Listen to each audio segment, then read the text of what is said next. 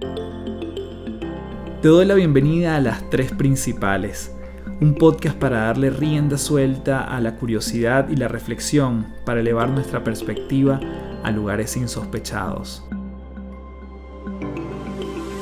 Mi nombre es Carlos Fernández y mucha gente me conoce como Café. Soy autor, conferencista internacional y te invito a transformar tu sabiduría en ejecución para vivir una vida en liviandad. Un espacio donde podemos transformarnos en paz un episodio a la vez.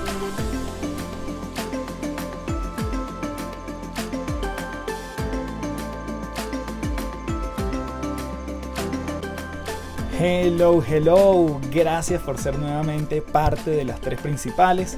Mi nombre es Carlos Fernández, arroba Café del Éxito en todas las redes principaleros y principaleras, hoy tenemos un episodio muy interesante. Tuve la oportunidad de conversar con Arturo Manuid, quien es director venezolano, ha sido ganador del Emmy y entre otros tantos éxitos y producciones es el director de una serie muy famosa en su momento como lo fue Isa TKM o Isa TK+, que fue la evolución de esa primera serie, así como de múltiples comerciales, telenovelas, en fin.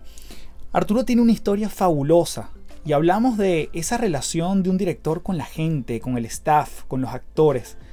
¿Qué tanto hay que trabajar ese manejo emocional en una producción?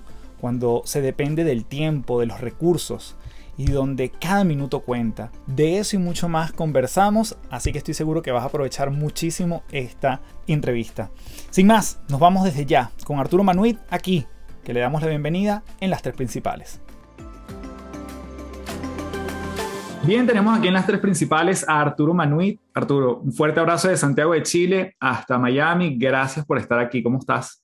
Muy bien, muy bien. Aquí pues encantado que me hayas llamado para conversar un ratico. Voy a empezar con una pregunta que, mm, y después obviamente nos vamos a meter en todo el tema profesional, pero cuéntame tu gusto, tu afición y tu incluso parte profesional de cara al CrossFit, que sé que eres un apasionado de esta disciplina. Soy, sí, soy apasionado de la disciplina porque me enamoré luego, pero realmente todo comenzó con la salud. Todo comenzó con, con querer estar un poco mejor en forma, con sentirte mejor, con no necesariamente bajar de peso, pero sí tener más energía, sentirte, sentirte mejor. Pues. O sea, tenía una etapa de, de, trabajo muy fuerte.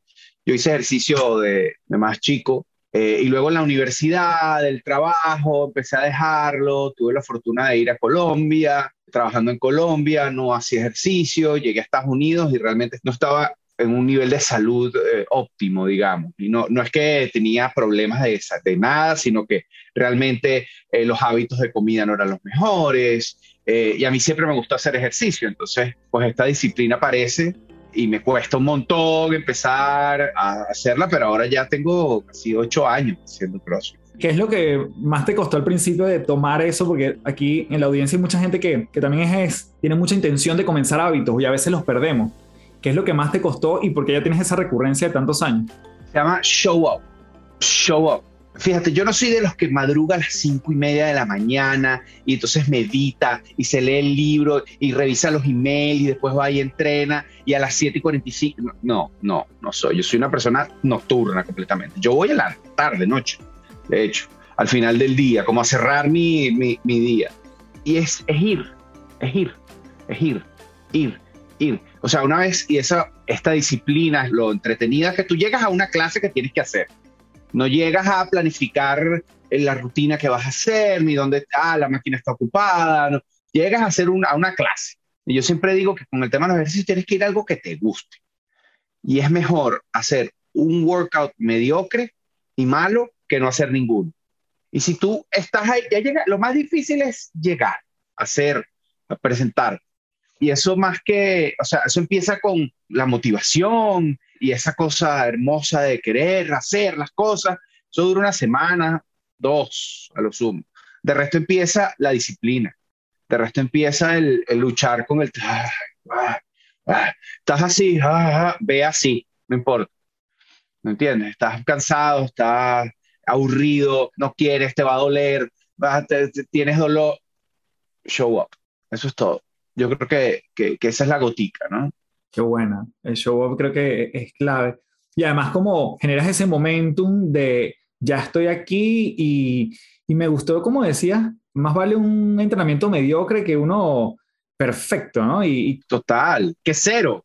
¿Por qué? Por el, cuando haces como desgranas el proceso, pensándolo uno, ¿no? Te pones a pensar, empiezas a descubrir que, o sea, lo, que, lo, lo simple de ir.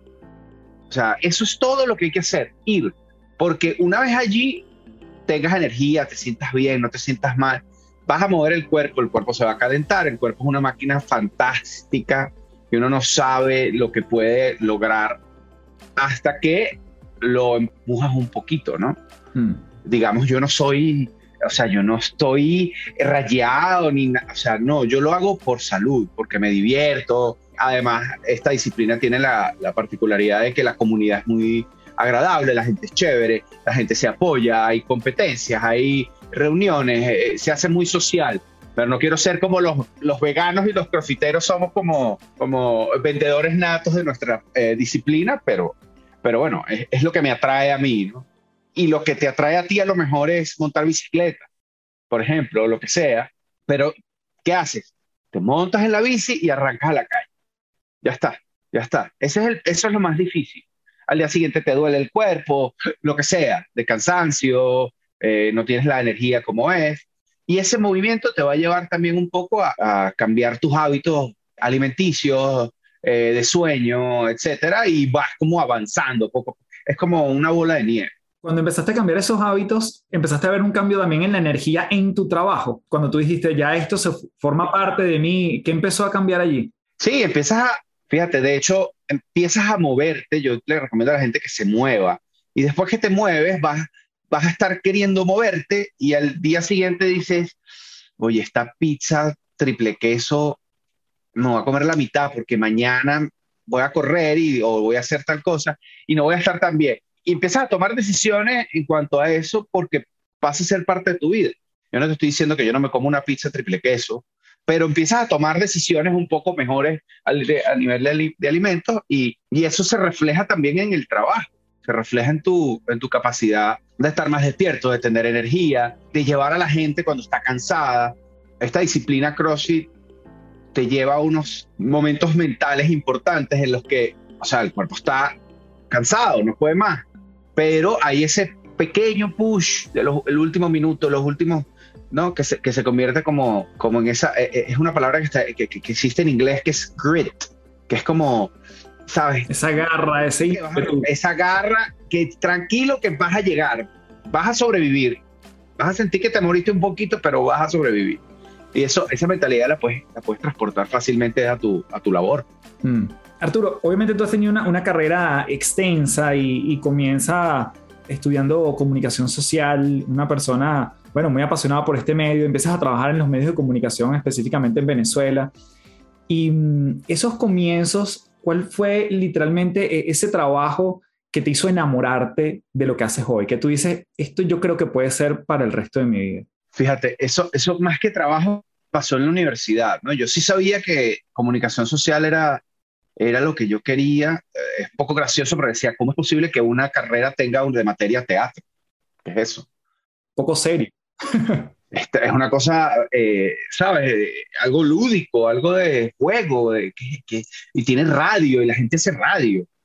Antes, en el, de hecho, en el colegio que te hacen esas, en el liceo te hacen las pruebas de, vocación y tal. Yo salí que podía ser locutor de radio, me parece eso súper divertido. La persona que estaba ahí, no, pero tú estás hecho para más, tú deberías, ah", como que me llevó por otro lado. Y después, años después, dice, bueno, grandes locutores son súper exitosos, multimillonarios y felices o no multimillonarios, pero felices. ¿Me entiendes? Entonces dices, pues, si, si estaba por ahí la cosa, empiezo a, dentro de comunicación social, empiezan a haber varias ramas, ¿no? Primero haces un básico y luego está la parte de publicidad y relaciones públicas y comunicaciones corporativas, después está la parte de, de, de audiovisual también. Entonces empiezo como a explorar y me encuentro con un festival que se hacía en la UCAP, que se llama VIART, que era un festival de videos internacionales.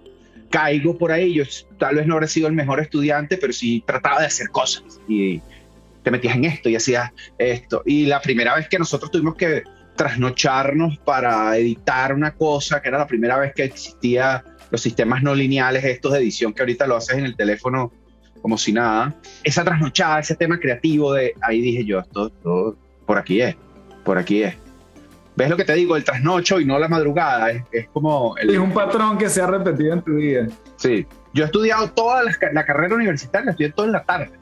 Esa semilla que, que, estaba en ese momento, ¿sabías lo que venía después? O sea, más allá de, ese rush que estaba allí, que de esa trasnochada, ¿tenías idea de cómo esto se podía transformar en algo de lo que vivieras? No, para nada, para nada, para nada. Y eso se lo agradezco yo a mis padres. Tú estudias lo que tú quieras, lo que tú sientas que, que te lleva, o sea, que, que te empuje, estudia, estudia.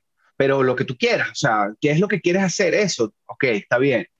Dale, busca, mira, investiga, eh, diviértete, ¿sabes? Sé curioso. Yo creo que eso, eso fue importante. Yo pensé que yo iba a trabajar con un traje y una corbata en una empresa de publicidad y le iba a vender cosas a la gente. O sea, era lo que yo pensaba, la labia y cosas, estar, ¿sabes? O sea, bueno, este producto nuevo y, y no, sea, terminé pues metido eh, como, como decimos nosotros, o sea, a lo que yo me dedico, que es dirigir, eh, no eres el general, eres el capitán del batallón. No estás en la oficina, tú estás ahí en el terreno, con las horas largas y eso físicamente es muy exigente, muy exigente. ¿Hubo alguien cuando empezó, bien sea que lo viste en la universidad o quizás cuando esos primeros años de, de, de trabajar, que se convirtió como una referencia para ti, bien sea que lo veías desde lejos y decías, me gusta lo que hace esta persona, esta mujer, este hombre, o se convirtió en un mentor para ti, alguna, alguna figura que para ti era como emblemática, no importa si era dentro o fuera de Venezuela, pero algo como que... Sí, o sea, fíjate que no lo veo tan grandielocuente como que, mira, Steven Spielberg, no. Eh, mi hermana tenía un amigo que tenía dos años más que yo, Alberto Jadiar, y, y él tenía otros amigos que estudiaban comunicación social, o sea, nos graduamos esa es la promoción de Edgar Ramírez, imagínate.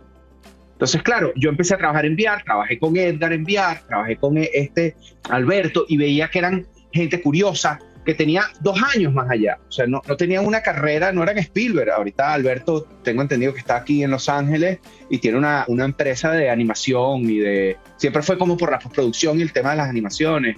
Edgar, conocemos su super carrera este, fantástica. Y es como esa gente como que curiosa que hacía cosas. Maribel Zambrano fue la, o sea, no la conocen, pero fue, era la, la directora del, de VR en ese momento.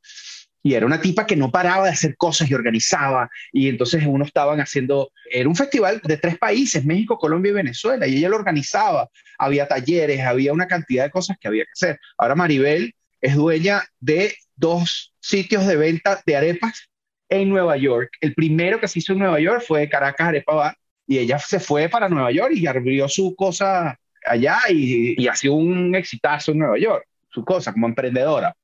Pero, ¿sabes? O sea, no sé si esa cosa romántica de ver al gran líder, yo creo que fue ahí, fue, fue, fue ese caldo de cultivo. Pues, Oye, qué chévere que hace esta gente. Y esta gente se trasnocha en una computadora y van y se toman una birra y vuelven y terminan y siguen hablando y escriben cosas. Yo creo que por ahí fue el, el hook.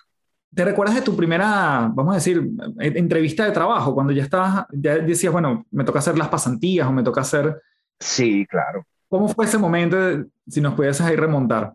Mira, yo una vez más, con aquello de, de ver a gente que estaba haciendo cosas, yo conocí a dos personas que estaban dos años, un año mayor que yo, se llama Héctor Palma y Nacho Palacios. Ellos dos Héctor Palma es un gran cineasta venezolano, eh, gran, gran amigo. Nacho Palacios es un escritor fantástico. Ellos empezaron con las ideas y las inquietudes de hacer un programa de televisión.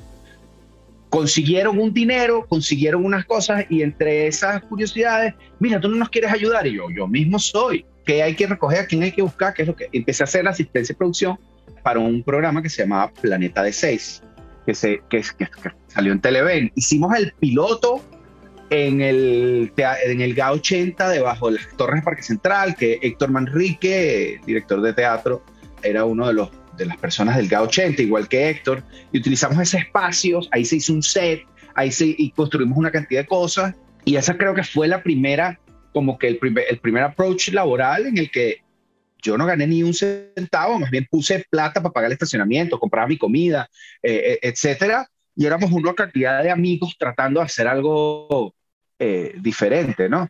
Y pues lo lograron. Eso fue hacer ese piloto y ahí mismo, mira, nos dieron luz verde. ¿Tú quieres trabajar con nosotros? Yo, claro, ¿qué hay que hacer? ¿Quién más?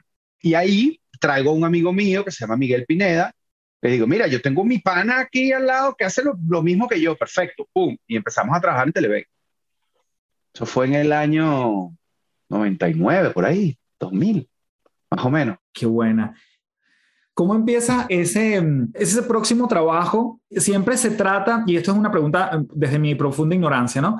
Cuando no hay un proyecto sobre la mesa, siempre está la creación de otro, la búsqueda de otro, la búsqueda de recursos. ¿Cómo es la vida o cómo lo veías en ese momento? Y quizás hoy tienes otra perspectiva, pero mientras, entre comillas, no hay ese momento de acción y de movimiento que además pareciera que es una cosa que claramente te identifica. Fíjate, fue muy particular esa época porque al final del día trabajaba en una empresa y era, sí, era una productora que trabajaba dentro de Televen en ese momento específico. Hacemos la primera temporada y luego yo entro a Radio Caracas. Ya te contaré cómo fue el proceso, pero eh, un poco yo termino mi, o sea, hago la primera temporada y eso era súper exigente. Y mi papá me dice, gracias a Dios, tengo los padres que tengo, como te comenté, me dice, mira, chamo, él me dice, chamo, mira, chamo, tú tienes toda la vida para trabajar. Ya ahorraste una plata, tienes que hacer la tesis, es tu último año, no, no tienes que trabajar, todavía lo podemos controlar. Yo, bueno, ok, entonces yo me, retiro de Televen, yo hice una temporada, me retiro de Televen en diciembre de ese año, era mi quinto año en la universidad, y por allí como en marzo, abril, me llaman de Radio Caracas. yendo para la universidad, me suena el teléfono. Hola, mira, te estamos llamando de Radio Caracas Televisión para ver si estás interesado. ¿Dónde sacó esta gente mi teléfono?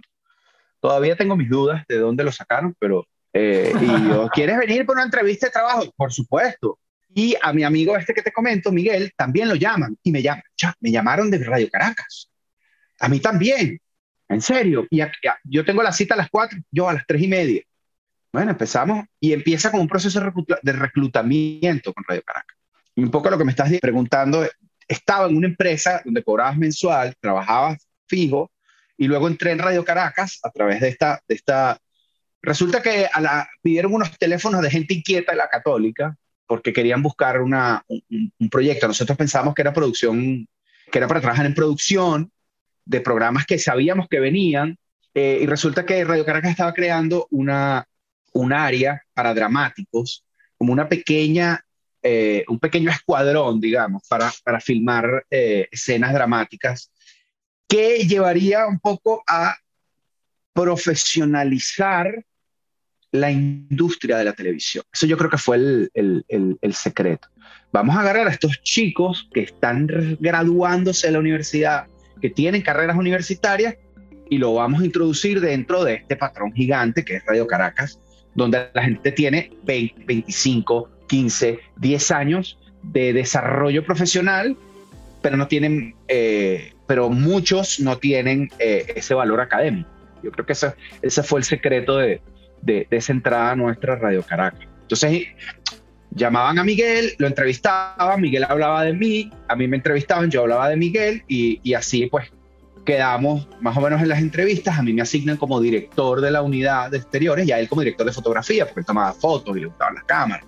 Y entonces, claro, la persona que estaba ahí, que se llama Rolando Lowenstein, fue director general de Radio Caracas, un director de fotografía, estudió en Polonia, un tipo fantástico, dijo, estos son, estos son amigos, estos no van a dejar que el proyecto se caiga. Y así fue como entramos a Radio Caracas Televisión. En el 2002, yo no me había graduado cuando entré a Radio Caracas. Mm. ¿Y sientes que esa responsabilidad como, como director, ¿qué, ¿qué tan grande era la brecha versus lo que venías haciendo en la agencia, en términos de responsabilidad? ¿Era otra cosa muy distinta? pero eran, era, un, salto cuántico, porque además lo que yo hacía era asistencia de producción, que es hacer caso y hacer todo lo que falte. Cuando digo todo lo que falte, es todo lo que falte.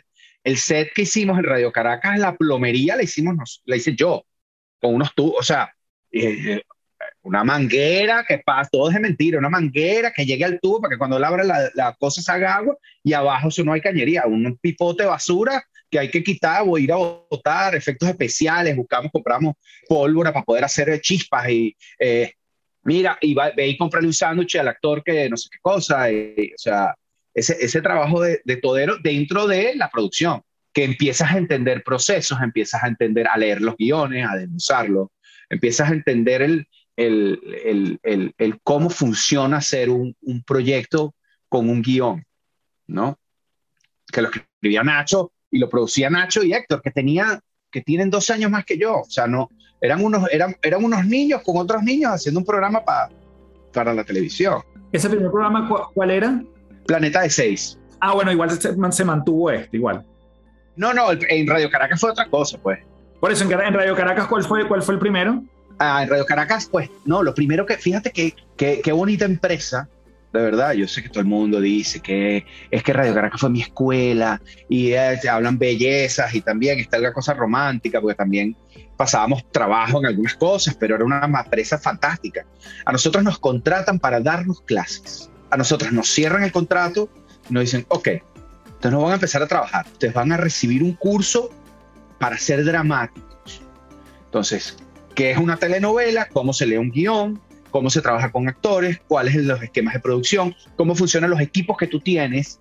O sea, a nosotros nos dieron un jeep, o sea, una, una machito larga, y ahí estaban los equipos. Los, esos equipos eran de primera línea en esa época. O sea, había equipos que habían ganado Oscars de diseño eh, técnico, o sea, unas luces de y no sé qué cosa. Una, o sea, eran un equipo súper pequeño, súper portátil, una cámara eh, Betacam digital increíble, que el primer día que la fuimos a agarrar, Miguel no quería agarrar la cámara y un camarógrafo se la puso en el pecho, agarra la cámara que esa va a ser la mujer tuya por, por el resto de tu vida. Eh, y úsala y llévala y carga. Claro, una cosa carísima, una vaina que no, nosotros sabes. Y recibimos clases, mira, a, nosotros nos dio clases sobre actuación Flavio Caballero. Recibimos clases de, de fotografía de Rolando Lowenstein, que se graduó en Polonia, en una de las mejores escuelas de fotografía del mundo. Eh, José Simón Escalona, que era el vicepresidente de producción, nos dio clases sobre dramaturgia. Eh, Javier Vidal nos dio clases. estamos hablando de la academia que tenía Radio Caracas para formar a sus empleados. Entonces nosotros estuvimos unos cuatro meses, tres, cuatro meses recibiendo clases y devengando un sueldo además. O sea, nos pagaban por ir a clases de nueve a cinco y además te daban el lunch. Entonces dices, ah, qué locura. Bueno, mira, no fue tan locura porque además era un programa piloto y al año siguiente entraron dos grupos como nosotros. Y estábamos asignados en la época fantástica de las telenovelas venezolanas. Había cinco producciones andando en Radio Caracas. Cinco. ¿Tú participaste en las cinco? No, a la vez, al tiempo. No podías, era imposible. Tenías, tenías dos al aire. ¿Ok? Una que se estaba filmando que no había salido al aire todavía y dos en preproducción. Impresionante, era una cosa impresionante. Entonces tú terminabas novela, te ibas de vacaciones, ibas pasando y arrancabas en él y volví. La primera telenovela en la que yo trabajé fue Juana la Virgen. Hoy día ese libreto, la, la gente de, de 1BC y de Radio Caracas, ese libreto lo lograron vender y hicieron Jane the Virgin aquí en Estados Unidos. Es una idea original eh, de la cual pues todas las telenovelas de Radio Caracas, ellos son los dueños de los, de los derechos pues de la historia y entonces eh, eh, venden o, están tratando de vender esas, esas historias y Jane the Virgin fue muy, muy, muy, muy famosa acá en Estados Unidos. Tú eres una persona que te, te, gusta, y creo que sería casi que imposible si no fuese así, te gusta tratar con gente. O sea, absolutamente. Este management, esta pasión por, por, bueno, obviamente por un proyecto, pero, pero porque te, tú puedes estar detrás de una cámara, puedes estar detrás de tras bastidores o lo que sea, pero el trabajar con gente en ese momento que te toca literalmente dirigir personas, ¿cómo viene también ese interés, no? Porque quizás tú hubieses dedicado dentro del mundo del cine a, otras especialidades, pero el trato con gente, el entender fortalezas, el tener la paciencia, el dirigir eh, tanto adolescentes como adultos, o sea, ¿cómo es ese interés genuino por las personas? Eh, no es un llamado ni, ni, es una cosa, pero sí es una vocación. O sea, yo creo que yo siempre he sido una persona de, de, de gente, de, de, a mí la pandemia me pegó mucho, mi esposa me, eh, me dice que estábamos en casa, ¿no? Estuvimos fantásticamente en casa, gracias a Dios, con salud. Y me ha faltado ver gente, hablar, eh, conversar, la interacción, el, el, ver. Y obviamente me hacía falta un set. Un set es, o sea, nosotros hacemos toda la preproducción y todas las reuniones y todas esas cosas que son fastidiosas y, complejas y, es el, el, tras de cámara que no es para poder lograr llegar el día de la filmación. O sea, ese es el premio. O sea, yo creo que nosotros nos pagan por hacer la preproducción y el día de filmar es, es, el, es, es a lo que por lo que hacemos, pues, que está la que hace el café, que está el otro chico que habla para acá, que le pone la luz, que la persona que pone las luces te echa un chiste, que el otro hace no sé qué cosa. Eso para mí no tiene, no tiene precio, no tiene precio estar en un set de grabación. Entonces es ahí donde, donde esa, esas fortalezas con las personas pues te, te ayudan y te llevan y, entender al ser humano creo que ha sido como que mi, mi búsqueda, ¿no? Entender eh, el comportamiento, por qué hacen las cosas, eh, ponerte como en el lado de la otra persona. Este, obviamente para lograr un fin que es el resultado que va a salir en pantalla, pero cómo logras, y eso suena horrible, pero cómo manipulas el comportamiento de la gente para lograr un objetivo, ¿no? Creo que ese es el, el fin último de, del director. Arturo, por lo que te entiendo, igual hay que tener un manejo emocional muy fuerte, porque no solo de las tuyas, sino de los demás. Por supuesto. Y eso requiere una preparación o una, una preparación desde lo empírico, al menos desde lo práctico, desde el, el ver escenarios, el a veces alejarte de situaciones, el de repente enseñar, encerrarte en un baño y tomar una pausa y volver. O sea, emocionalmente es una carga muy fuerte porque quizás, y estoy hablando desde nuevamente mi ignorancia, un actor lidia con su personaje y todo lo que tiene que ver con él, pero no tiene que ver con el resto del staff. Tú sí. Claro, y no tiene por qué. Mientras más viejo me pongo, más respeto a los actores. Antes uno decía, no, que es que, una, es que se ponen así. Eh, brother, ese señor está tratando de ponerse emocionalmente en un espacio en el que nosotros no tenemos acceso rápido, todos tenemos esas emociones, no tenemos ese acceso rápido y está emotivamente descontrolado. Químicamente el cerebro está, el tipo está triste o el tipo está bravo. No es que se está haciendo el bravo, pues se pone bravo de verdad. Y cuando tú lo sacas, a lo mejor te contesta. No, que es una diva. Llámalo como tú quieres. Hazlo tú. Yo siempre digo eso. Hazlo tú. Hazlo tú. No, que lo que se paran es hablar y párate frente a 40 personas que te están viendo así o sea, ¿sabes? Y todo el mundo está criticando, o sea, yo a los, a los actores los respeto un montón y eso me, no es que me costó, pero sí, sí te lleva, sí, sí el, el tiempo te hace entender que el proceso es, es muy complejo, el proceso actoral. Entonces tú tienes que llevar como director la historia y cada uno de los pedacitos que llevan esa historia, principio, la mitad y el fin. De la historia general del pedazo de la historia, de la escena, del texto, de la mirada. Principio. O sea, tienes que ir hilando fino en cuanto a eso. Además de lidiar con todo lo que están atrás haciendo ruido, este, tratar de poner a toda la gente de acuerdo que vamos para allá. ¿No? Es que me parece, me parece fascinante y como que me imagino 300 escenarios, ¿no? ¿Tienes alguna anécdota que tú te recuerdes, te haya marcado, que haya sido muy emblemática también de, manejo de personas o de búsqueda de ese objetivo, que tú digas, oye, me acuerdo cuando tuve que lidiar con esta situación, no salía y, no se corría el tiempo, porque me imagino que el set, cada minuto eh, también es dinero, o sea... Eh, eh, claro, se te va la luz. Claro, exacto, se te va la luz, literalmente. Se te va la luz y si te pasa tal hora es, es, overtime para la gente y eso es dinero y, y tú tienes que entregar el proceso, eh, eres el responsable de que se haga lo que se dijo que se iba a hacer, ¿no? Un poco. Anécdotas de, de temas complicados, yo creo que todos los días es, eso también es la, la, la, belleza de este, del trabajo que yo hago, que sí es el mismo trabajo, sí, pero todos los días es distinto.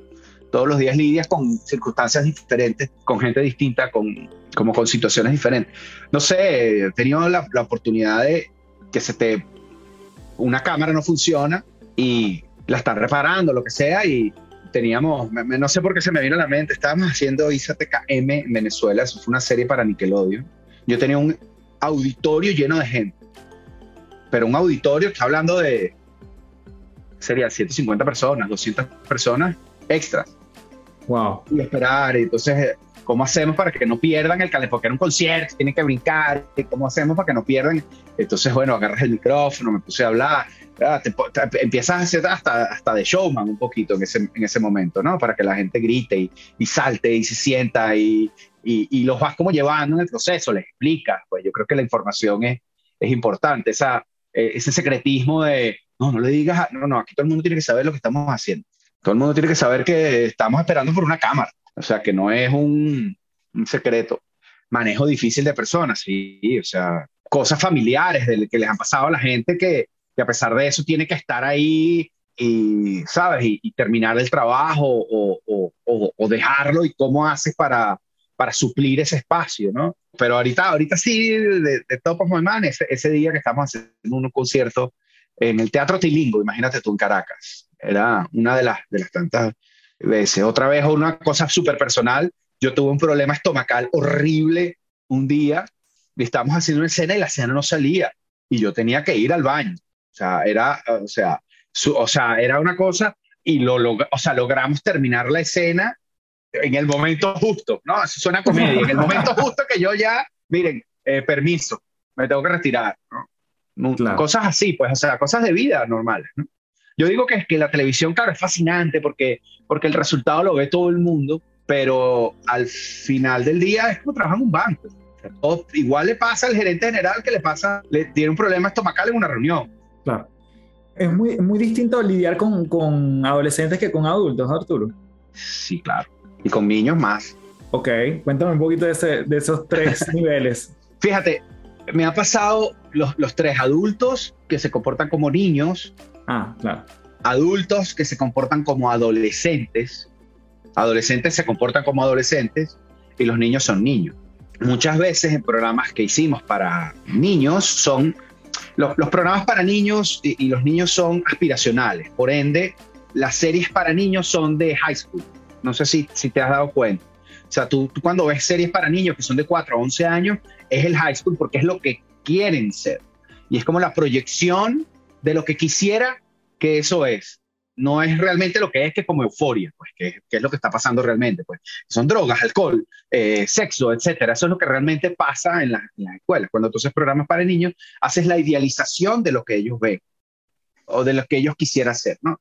Entonces, claro, para ser de adolescentes, contratas a grupos de actores que sean o que parezcan adolescentes. Entonces, contratas a gente muy joven pero mayores de edad por un tema de, eh, eh, legal de horarios. O sea, tú a un menor de edad tienes que tratarlo con unos horarios específicos, soltarlo, la ley es, específica. Cuando es mayor de edad, pues los horarios, hay overtime, hay, hay, pero puedes trabajar un poco más holgado. Entonces, bueno, hay adultos que se transforman en adolescentes porque hacen de adolescentes y se comportan como adolescentes y llegan tarde y entonces, ah, ah qué fastidio, eh, y tienes que lidiar con ese, esa cosa adolescente y además ahí voy con el tema interpersonal. Tienes que usarlo. O sea, tienes que dejarlos que sean adolescentes. Porque están representando la adolescencia. Y lo vas aprendiendo con el tiempo. Vas aprendiendo que no te afecte personalmente esas cosas, pues, sino cómo, o sea, cómo manejar el equipo para que eso, bueno, te llegue el productor, que este me contestó feo porque él no se quería poner el pantalón, yo qué sé, ¿entiendes? Tienes que lidiar con esas cosas que son pequeñeces al final del día lo que te interesa es que el tipo llegue con la cosa, ay, qué fastidio este pantalón, y te haga la cosa como si fuera un adolescente de verdad, te lo comes con papas y refresco. Y bueno, trabajar con niños es fantástico, durísimo, porque duran lo que duran. Ellos duran y, se, o sea, break, olvídate. Tienes que, tienes que, ellos tienen que entender que están trabajando, que no es un juego, pero está esa línea fina en la que tienes que, sabes, trabajar con ellos, eh, eh, eh, jugar con ellos un poco para que ellos jueguen contigo y para el equipo, ¿no? Entonces llevarlos hacia allá, pues ponerte en su nivel y hablarles claro. O sea, yo creo que a los niños, yo no tengo hijos, eh, pero a los niños hay que hablarles como normal, como adultos, como mira, eh, hay que hacer silencio porque esta persona está hablando, o mira, esto funciona así, la cámara va acá, tú te paras acá, no es, bueno, el juego, son profesionales también, ¿no? Hay como un ping-pong ahí, chévere. Y me, sigo, me sigue dando vueltas en la cabeza, Arturo, tu manejo emocional, porque además sé que eres una persona que tienes que resolver. O sea, no te puedes quedar en la objeción, en el obstáculo, en la cámara que se dañó y nos vemos mañana, sino hay una capacidad de resolver para salir adelante y porque el proyecto se tiene que dar. O sea, hoy no, no sirve de, hoy no me conecto a esta reunión como si estuviera en una oficina. Hoy me tengo que ir temprano porque tal cosa, sino que hay algo mucho más grande que está en tus espaldas. ¿Tienes algún tipo de, vamos a llamarlo, ritual, herramienta, alguna, algún mindset bajo el cual consciente o inconscientemente tú has trabajado para esa resolución de, porque al final es una serie de obstáculos todo el tiempo, ¿no? Sí, yo, no sé si mindset, ahora se me viene a la mente un, como del, del, del mismo colegio, de momentos malos, como que aprender de eso, y, y, siento como que, por ejemplo, es como ir para un examen cuando no estudiaste. Yo sé que parece raro, pero... Y te sientas frente a la hoja de papel. Eh, me estoy acordando ahorita, no sé por qué se me vino a la mente ese, ese, ese ejemplo. Y, y, y, contestas lo que puedes y lo demás, hay que esperar que el tiempo pase. O sea, es como un, ese grit, esa, ese garra de, bueno, tienes que llevar, vas a llevar palo, pero aguanta. Vas a llevar, pero... Contesta lo primero que sabes.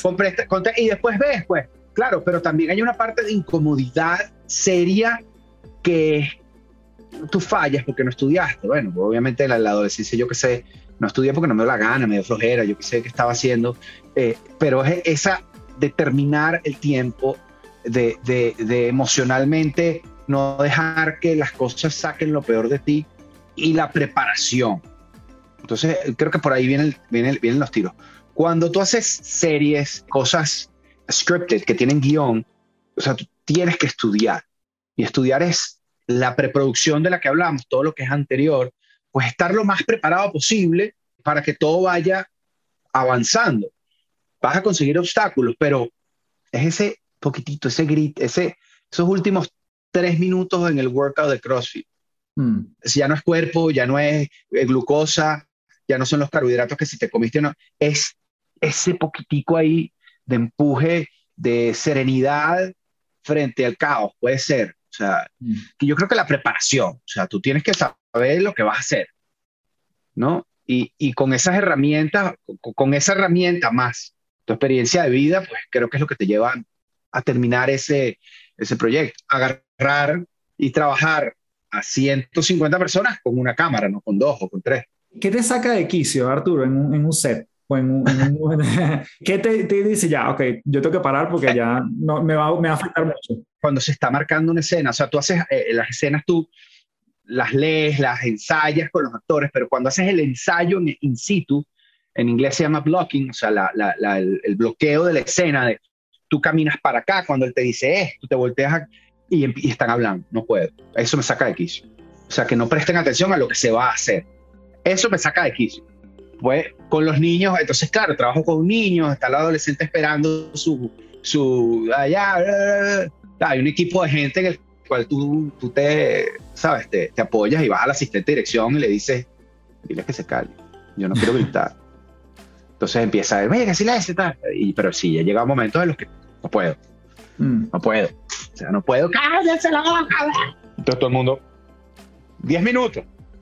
Lo que no puedes permitir, y eso sí lo aprendí de un gran director que se llama Luis Manso, es que sea personal. O sea, recuerdo una escena, estábamos haciendo todos la escena final de una novela, no me acuerdo qué novela era, era una boda, la misma, un gentío, todos los actores que son adolescentes al final del día hay niños, se, se portan mal, empiezan a hablar, se, se dispersan, son gente creativa, gente que no se puede quedar quieta sentada en una cosa, o sea, tienen, una, tienen un fuego interno que no los permite. Y, Luis Manso ha pegado un grito en una iglesia, ¡Silencio! Y la cosa se escuchó, pero eh, así como un órgano de iglesia durísimo, la gente se asustó y, recuerdo que yo estaba fuera justamente cuando él gritó y él se voltea, ¿sabes? Con esa cara de, de ogro y hace así y me pica el ojo y se va. Dije, esto es lo que hay que hacer. Claro, porque no, no, sé, no, no lo afectó, era parte de su... no, no, o sea, sí, estás molesto, pero ¿cómo hace? ¿No?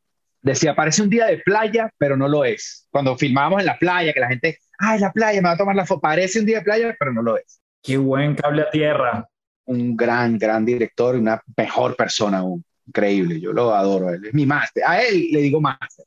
Gran director que, con el que tuve la fortuna de trabajar muchos años.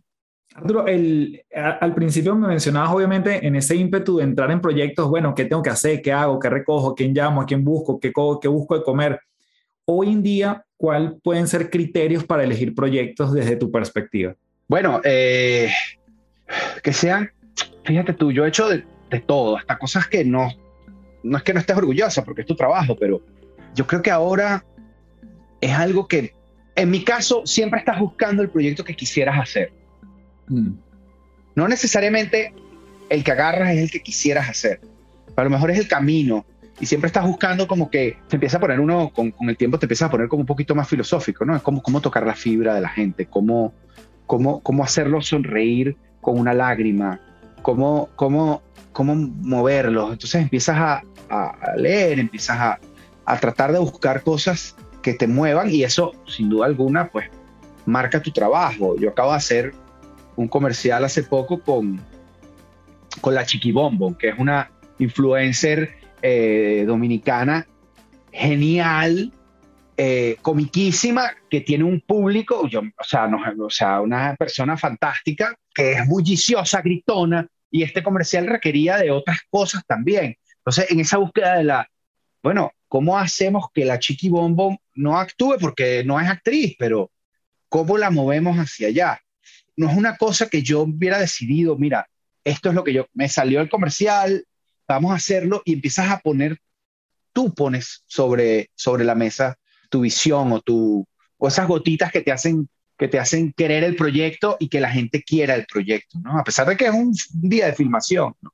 Pero bueno, son muchos días de preproducción y de creación. Sí, y pienso también en esa, en esa historia que, por ejemplo, mientras estás leyendo un guion, la historia que está en tu cabeza versus después lo que está en escena, ¿no? ¿Cuánto juega de, de la expectativa y la realidad? Nunca esperes nada. Esto es un animal vivo, de lo único que tenemos que hacer es no caernos del animal. Porque tú vas con, bueno, yo, yo, tú no, yo. Yo voy con lo que me leí, cómo lo veo, las cuatro fotos de la película que vi intensa de no sé quién, más, más la comedia esta, y entonces esto es lo que yo lo veo. Entonces viene el director de fotografía que vio un anime japonés y entonces es el neón que está detrás de la, ok, y viene la productora y te dice, no hay el neón rojo, hay verde. Y el director de fotografía dice, bueno, verde. Y viene el actor y dice, yo creo que él tiene un tic nervioso, ok, funciona, nos gusta, sí, no, mira, no, el tic nervioso no funciona. Bueno, pues tiene que tener una inquietud, una cosa, ah, ok, eh, ok, perfecto. Y viene el camarógrafo y pone la cosa con la vaina verde pero ¿qué pasa si lo hacemos más de abajo para que se vea más, eh, como más grande? Y viene el, foquista y dice, oye, empieza a jugar y dice, oye, ¿por qué no mejor vemos desde el fondo y la vemos fuera de foco? Y entonces sale y dice el texto y el actor dice, vamos a meter un coño aquí, porque es que le duele. Y bueno, sí, que dice el escritor, bueno, ¿cómo es que siente la persona? Fíjate de dónde empezamos a dónde vamos. Lo que no hay es que caerse del animal. Mm. ¿Entiendes? Y uno, y uno va diciendo, el trabajo del director es decir sí, no. Vamos para acá, mira, que, no. ¿Cómo dices ese no? ¿Cómo dices ese sí? Es el secreto del sabor. Que la gente crea que ese no es de ellos. Es lo más, es la, la mejor herramienta que puedes lograr. Pues ese sí, es de ellos, claro. Es correcto. Entonces, mi personaje no diría esto. No. ¿Cómo tu personaje diría eso? Dale la vuelta. Porque lo vas a hacer fácil.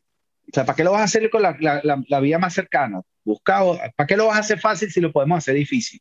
Esa también es otra frase de sets de televisión y de, y de cine y de comerciales, ¿no? ¿Para qué lo vamos a hacer fácil si lo podemos hacer difícil? Decías que estos proyectos, de alguna forma, es como que siempre pudiese ver uno eh, como más, entre comillas, aspiracional y se parece un poco a la lógica de lo que decías de los niños cuando les presentas un proyecto, ¿no? Piensas en una, una etapa, un, target un poquito más bajo, pero les presentas algo que ellos quieren hacer. Claro. Ahorita en tu mente, em, ¿qué es lo que más te entusiasma quizás, Arturo, un proyecto en el próximo año que pueda suceder? Ah, me encantaría volver a hacer ficción. Yo tengo mucho tiempo haciendo comerciales, más que nada, y me gustaría volver a, a dirigir eh, ficción, pues más, más actores, más, más historias, eh, un poco más hacia ese hacia esa área. Me gustaría que apareciera un proyecto un poco más, no largo, pero, pero sí más de, contar historias. Este año eh, tuve la oportunidad de hacer dos películas como asistente de dirección que son cosas con script, con, ¿sabes? Historias. Por ahí, por ahí debe estar por salir a finales de año una película que hicimos con una cantidad de gente fantástica que se llama Simón, donde hay un montón de gente venezolana involucrada sobre un proceso, o sea, una, ficción sobre, sobre un estudiante que vive en Venezuela con este tema político y, es, interesante, muy interesante porque es una historia humana y, y, eso es lo que yo quisiera volver, pues un poco a dirigir esas historias humanas o, o ese, esa posibilidad de mover actores y mover emociones para la pantalla y para la gente. ¿Cómo manejas ese producto final terminado, entre comillas, perfecto? O sea, cuando tú dices esto ya tiene que terminar. Cuando tiene que salir al aire. Ok. Cuando ya nos da... Siempre puedes cambiar algo, cambiar un color, picarlo más allá, ponerle otra música. Yo creo es como una pintura. Yo estoy seguro que Goya, eh, Velázquez, los gestos grandes, yo no estoy diciendo que yo sea uno de los grandes, porque no lo soy, pero esta gente grande, gigante, nunca terminó una obra. Nunca terminó de... Ah, nunca nunca están terminadas. Yo creo que, que se termina cuando, cuando recibes el feedback de la gente, que esa es la, esa es la particularidad de nuestro trabajo.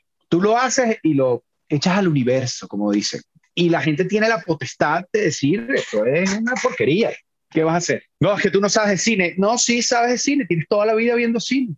Es mentira, la gente sabe. Tú sabes de cine, tú sabes de televisión. Pasa es que no no lo internalizas, no, lo, no, lo, no, es un tema analítico. Tú dices, pero este tipo, porque esta película que mala, o sea, ¿cómo este tipo va a hacer esto? ¿Por qué? Bueno, porque el guion no está bien escrito, con esas dos cosas que he dicho, es que porque el guion no está bien estructurado y el personaje no se involucra contigo. ¿Cómo se hace eso? Bueno, son procesos. Eh, el tema actoral, cómo se creó el personaje, cómo está escrito, qué situación lo pusimos, etcétera, ¿no? Pero tú, o sea, tú como espectador sabes que no está bien, o sabes que está bien, ¿Y cómo trabajas la, la, crítica que puedas escuchar de tu trabajo una vez que ya está lanzado, que obviamente ya no, puede, ya no es modificable? Nosotros sufrimos de, del síndrome del impostor, ¿no? Yo creo que todo el tiempo está, no, o sea, esta gente que hace aquí, desde siempre, desde que a mí me contrataron a Radio Caracas, le dije, este tipo está loco, ¿cómo me va a poner a mí a dirigir con 22 años, 23 años? ¿Qué es eso? Este tipo está loco. O sea, estoy seguro que hay una gente que lo hace mejor que yo. Y sí, obviamente hay gente que lo hace mejor que yo. Pero en ese momento estás tú ahí entonces cuando te apartas un poco dices, ah, no, pero sí, no, sí, está, yo hice eso. Y terminas viendo una escena, por ejemplo, el otro día tuve la oportunidad de estar en una clase de la OCAP con Carlos Rodríguez, un amigo mío que es director de fotografía que da clases en la Católica, por Zoom también. Y resulta que muchos de los estudiantes habían visto cosas que yo había hecho y amaban lo que yo había hecho. Y para mí eso no era lo que, o sea, dices, esto pudo haber quedado mejor, lo del finiquitarla. Era una escena, o vamos a la anécdota era una de Isa TKM, específicamente para Nickelodeon, el beso de los protagonistas. O sea, Nickelodeon es o era todo lo que pasa antes del primer beso y como dos minutos después. Después del primer beso para adelante, ya eso es en TV y es otro canal. ¿Ok? Entonces, era precisamente el beso de los protagonistas y era, nos cayó la noche, era de día, en un colegio tuvimos que hacer, o sea, poner tantas luces para que pareciera de día no era bonito el espacio, era una pared de ladrillo que se parecía a la del colegio, y bajen y bésense ahí ya, o sea, sí, bien actuada, estos dos actores fantásticos para, para los personajes, una gente increíble, bien actuada, pero era planito, o sea, no había nada que coloreara la escena, era lo que le pasaba a los personajes y ya, y ellos lo recuerdan con un amor increíble, y yo recuerdo que era noche, que, que pues, cómo hicimos esa cosa ahí, si era el beso de los chamos, pero era el día que tocaba y había que hacer la escena, la escena número 14 del día, y había que hacerla, ¿entiendes? Pues si no, no salía el programa. O sea, tienes que editar, musicalizar, pasar por procesos de aprobación, etcétera, ¿entiendes? Y es eso, pues. Eso fue lo que quedó y, y, la gente lo disfrutó y hay gente que no lo habrá disfrutado. No puedes hacer nada, sino en el día lo que filmaste y lo que quedaste y en lo que quedaste que ibas a hacer, hacerlo lo más bonito y lo, más, lo mejor posible con las herramientas que tengas. Arturo, ¿qué significó? Y ahí hay un video obviamente muy clave que refleja tu emoción pero mm, ver el, el Emmy en tus manos, ¿qué se sintió en ese momento? Además, me llama mucho la atención que está el video donde ganas y la siguiente foto es tú con el Emmy y dices, voy en busca de nuevos retos.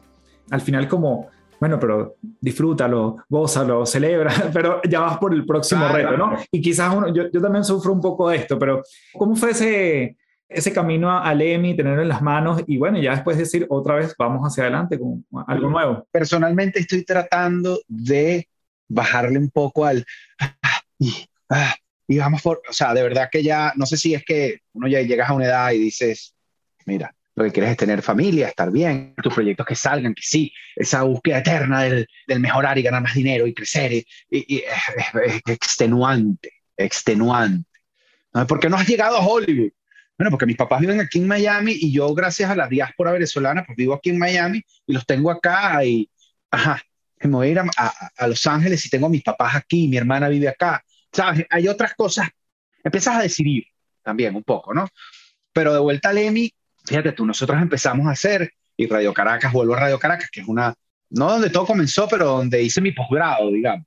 Conozco a Nelson Bustamante de Radio Caracas y él empieza a hacer un programa aquí que se llama Corazones Guerreros. El contenido de Nelson siempre es en positivo, que se puede ver mejor, que puede ser más bonito en cuanto a lo personal, crecimiento, cuáles son las, las, fundaciones que están haciendo cosas interesantes, etcétera, etcétera. Este programa está patrocinado por la eh, Hassenfeld Foundation, que es de Mattel.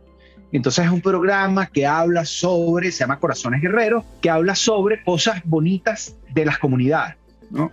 Natalia Negri es la, la presentadora y productora ejecutiva, y Nelson me llama, dire, tú no quieres hacer este proyecto, no hay plata. Y yo, bueno, pero, ajá, pero ¿qué hay para contar? Bueno, esto es lo que vamos a contar. Ah, vamos a hacerlo, brother. Claro que sí. Nunca trabajamos juntos, nos conocemos del canal, pero nunca. Yo trabajaba en dramáticos, él trabajaba obviamente en, entretenimiento, pues. Eh, dale. Y yo, pues, empecé a hacer un programa que yo sé usar, o sea, sé usar eh, la switchera, las cámaras, sé de, sé de, televisión. Nunca había, o sea, nunca no, no había hecho tanta, tantos programas como de entrevistas, etcétera, ¿no? Es una cosa un poco más técnica que eso. Pero bueno, das tu visión, te gusta, no te gusta, por la cámara por aquí, trata de hacerlo así, vamos a hacer, ¿sabes? Empiezas a crear. Y hicimos varias temporadas de este programa y una de esas Nelson me llama, mira, queremos inscribir dos programas dentro de los Sound Coast Emmy, que son los Emmy regionales. ¿Estás interesado? Yo, sí, por supuesto, vamos a inscribirlos, vamos a ver. Este, creo que tenemos un mensaje muy bonito para dar. Y pues inscribimos la programa. Estando yo fuera de Venezuela, estaba en Cartagena en ese momento, veo un mensaje dice, You have been nominated for the... Y yo digo, no lo puedo creer, no lo puedo creer. Estamos nominados, mi esposa, que no tiene nada que ver con la televisión, dice, ay, qué chévere, un, ajá, un premio, una, ¿sabes? ¿No? Y yo, no, mi amor, una, fantástico. ¿Qué hacemos? Pasa un poquito el tiempo. Le digo, no, no, vamos a ir a la ceremonia. ¿Cómo que vamos a ir a la ceremonia? Sí, vamos a ir y todo esto para quitar un poco el sueño, no, no quitar el sueño ni, ni bajar un poco del pedestal al premio, pero bueno, todo eso pagas la inscripción. Tú el día de la, del, para estar en, la, en el evento tienes que pagar la cena. O sea, tienes un, o sea, tienes que pagar. Tuvimos que ir a Orlando, quedarnos allá, etcétera. No te vuelan como en primera. Además es toda la región, son mil y pico, mil, mil y tantas personas, ¿no? Y es chévere porque además hay una cantidad de colegas, pues, eh, que no has visto, que, etcétera. Ellos organizan una cosa fantástica. esa fue la última presencial antes de la pandemia, los Emmy. Y bueno, nada, estábamos en una mesa con gente de la misma producción. Eh, Nelson y su familia con otra gente de producción también tenía. Tenía a Willy Martin, gran amigo y también parte del programa al lado mío en una mesa. Este, sentados ahí, viene la anécdota gracioso empiezan, vemos el programa, estamos nominados, estamos, tenemos un programa nominado sobre reciclaje para, eh, se llama Youth and Kids, que va pasando, se acerca, te empiezas a poner, uno no tranquilo, pero te empiezas a poner como nervioso porque dices, bueno, ajá, ajá, ¿y si me lo gano? O sea, ya ahí empiezas a, ya ahí empiezas a, el ego se empieza a frotar un poco, ¿no? Y mi esposa sentada, terminamos la cena, y recuerdo que alguien como que se lleva un premio, empieza la gente a gritar y me dice mi esposa, oye, esto es como un big deal, ¿verdad? Y yo le digo, pero tú de qué estás hablando? Por supuesto que es un big deal, es un super deal. ¡Wow! Y momentos antes, un compañero director también estaba nominado, le quito el teléfono, yo lo filmo, si, si ganaba o no ganaba, le pido que me filme a mí y, ¿sabes? Te olvidas, pues. Y ese momento, o sea, yo tiré servilleta, pegué brincos, eh, eh, cuando dicen el nombre de, del programa y, los nombres de todos. Unas horas antes, tú te inscribes, o sea, haces como un check-in de que estás en el sitio. Rocío Ramírez, una amiga mía de, o sea, de la universidad, era parte del comité de los Emmys, ¿no? Y ella me recibe, me dice, no, sí, ay, qué bueno que estés aquí, yo te hago el check-in, no sé qué cosa, tal. Buenísimo. Saltábamos todos, porque gana el programa, nos, vamos a la tarima, recibes, el, recibes un, premio, habla Nelson en este caso, y estamos todo el equipo y después sales y te quitan el premio. Eso es un prop, eso es un premio para la foto. Sales, pasas por detrás y hay unas cajas gigantes, una cosa con una caja gigante, una mesa con unas... Y ahí es donde te entregan tu premio con tu nombre. Y la persona que me entrega el premio es Rocío Ramírez, la misma me dice, yo sabía que te lo había ganado, pero no te podía decir nada, obviamente por el tema del secreto, porque ella es parte del comité. Y no sabes, fue muy, muy agradable eh, recibir de un, par tuyo que te dé el premio esa persona es muy agradable. Luego fotos, qué cosa. Eh, eh, y abres los ojos y estás otra vez en Miami, en tu casa en Chores, pues cocinando. Y dices, claro. Wow. Y el premio ahí, el premio hermoso y es un, logro. Y ya. Claro. Y ya. ¿Entiendes? O sea, el premio está ahí, recuerdas lo que, lo que pasó, por lo que pasaste, el esfuerzo. Eso te motiva y te lleva. Pero el premio no te consigue trabajo nuevo y el premio no, no mete mm. dinero en la cuenta, ni, ni escribe guiones, ni, ni produce, ¿no? Es un recuerdo hermoso que te da como una palmadita en la espalda, pero dices, había programas que a lo mejor eran mejores. Volvemos al, al tema de la, del impostor, ¿no? De que, bueno, sí, todavía lo dice, ¿no? Emmy Award winner. O sea, o sea, sí, pero ese programa de reciclaje era tan bueno Qué bueno, qué bueno. Eso soy yo conmigo. Claro, claro, claro. Arturo, para, para ir cerrando, este podcast se llama Las Tres Principales. Primero, gracias en mayúscula por tan buena conversa. Y pedirte entonces que nos regales tres cosas. Esto puede ser desde tres consejos o tres cosas que te han servido a ti en este camino o tres películas, tres libros. Bueno, te voy a preguntar primero una serie y un libro, y una serie y una película que nos recomiendes y después nos das tus tres principales, tus tres tips más fundamentales para que sigamos caminando cada quien en nuestras vías, pero aquí guiados en este episodio por, por tu testimonio. Mira, me acabo de leer un libro muy chévere que es de Robert Iger. Robert Iger fue el CEO de Disney por 14 años y me acabo de leer ese libro y lo acabo de escuchar, lo, lo, lo, hice en audiolibro y es muy agradable encontrar una lectura de algo que yo no leería, de que es un CEO y que esas cosas corporativas pero de una empresa que tiene todo, no mucho, todo que ver con lo que uno hace, ¿no? Y cómo es el proceso de esa persona para llegar a donde estuvo y cómo la gente corporativa tiene que ver con el tema creativo. Ese libro es fantástico, además tiene como 10 principios de cómo debe, o sea, de lo que es el management, que es lo que al final hacemos, pues, o sea, manejar gente, lo que digo. Eh, película, mira, casi que una de mis películas favoritas, sin lugar a dudas. La gente espera que uno diga una de Tarantino, que diga este, una película de, yo qué sé, de, Chaplin, o que hay un montón. Pero hay una película fantástica que a mí me encanta que se llama Love Actually, que mm. es una película que pasa en todas las navidades, una película inglesa, es una comedia romántica. ¿Y por qué digo esto? Porque son muchas historias muy humanas que te hacen reír y eso es lo que quisiera hacer yo por eso me gusta tanto, porque no sé si una comedia romántica, pero a mí me gustaría mover un poco la fibra de la gente y por eso recomiendo esa película, que a lo mejor es un poco cursi en algunos momentos, pero me parece que es una belleza de película que ha generado iconografías incluso. El tema del papelito que es de esa película. ¿no? Probablemente es una referencia de algo más viejo porque todo ha sido creado antes, pero, pero esa sería mi película recomendada. Perfecto. Tenemos libro, tenemos película. Recomiéndanos algo más para completar la triada. Yo, yo creo que te recomiendo a la gente, te recomiendo al ser humano, te recomiendo, yo hablamos de, que lo mío es trabajar con gente, te recomiendo que al final del día creas en el ser humano, creas en, el, en las personas, ¿no? O sea, dales oportunidades. Mira los de ponte en sus zapatos. Yo sé que es súper eh, cliché y, como lugar común. Ponte sus zapatos, porque esa persona toma esa decisión. Cuando no estés de acuerdo con esa decisión, ¿no? ¿Por qué? ¿Por qué lo hace? ¿Dónde, dónde viene? ¿Quién es? Un poco, un poco eso, te, lleva un poco a, lograr entender las dinámicas humanas, yo creo. Un poco la, la psicología, el estudio del comportamiento del ser humano, pero o sea, y el por qué se comporta de esa manera, ¿no? Eh, yo creo que una recomendación mía es creer en el ser humano, creer en las personas, en buscar esa conexión entre dos seres humanos, probablemente te lleven a lograr algo, cruzar la calle, que te preste el carro, es desde, ese, desde esa minúscula, ese minúsculo ejercicio de, de la persona que me está poniendo la mesa aquí, quién es, porque es así. A lo mejor tiene un mal día. Mm. Y tú le puedes cambiar la vida, la vida a una persona si entiendes de dónde viene. Mm. Si entiendes o, te, conectas con lo que le está pasando. Hasta preguntar, ¿estás bien? No de mala onda, no, no, no desde la condescendencia, sino desde la realidad. ¿Estás bien? ¿Te pasa algo?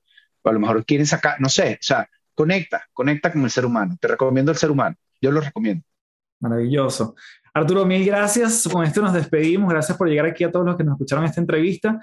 Y bueno, un fuerte abrazo para ti. Ahora que un súper placer conectar con este espacio de conversación. No, muchísimas gracias por la invitación. De verdad, un placer. Bien, gracias por llegar nuevamente hasta el final de la entrevista. Te doy las gracias en nombre de Arturo y mío por ser parte de este episodio. Y como siempre puedes dejar tu comentario en las redes sociales, en Apple Podcast. Si le das además tu valoración al podcast en general, tú que eres fan o que estás asiduo al podcast o si es la primera vez, me puedes dejar un review en la plataforma de Spotify. Allí lo vas a ver debajo del título de el podcast como tal, las tres principales, puedes darle cinco estrellas para que la plataforma lo siga recomendando. Puedes igualmente etiquetar a Arturo en Instagram, arroba ermanuit, manuit con doble T al final, así como en arroba café éxito para saber tus impresiones acerca de este episodio. Nos seguimos viendo en una próxima oportunidad y como siempre me despido diciéndote, transfórmate en paz. Muchísimas gracias. Chao, chao.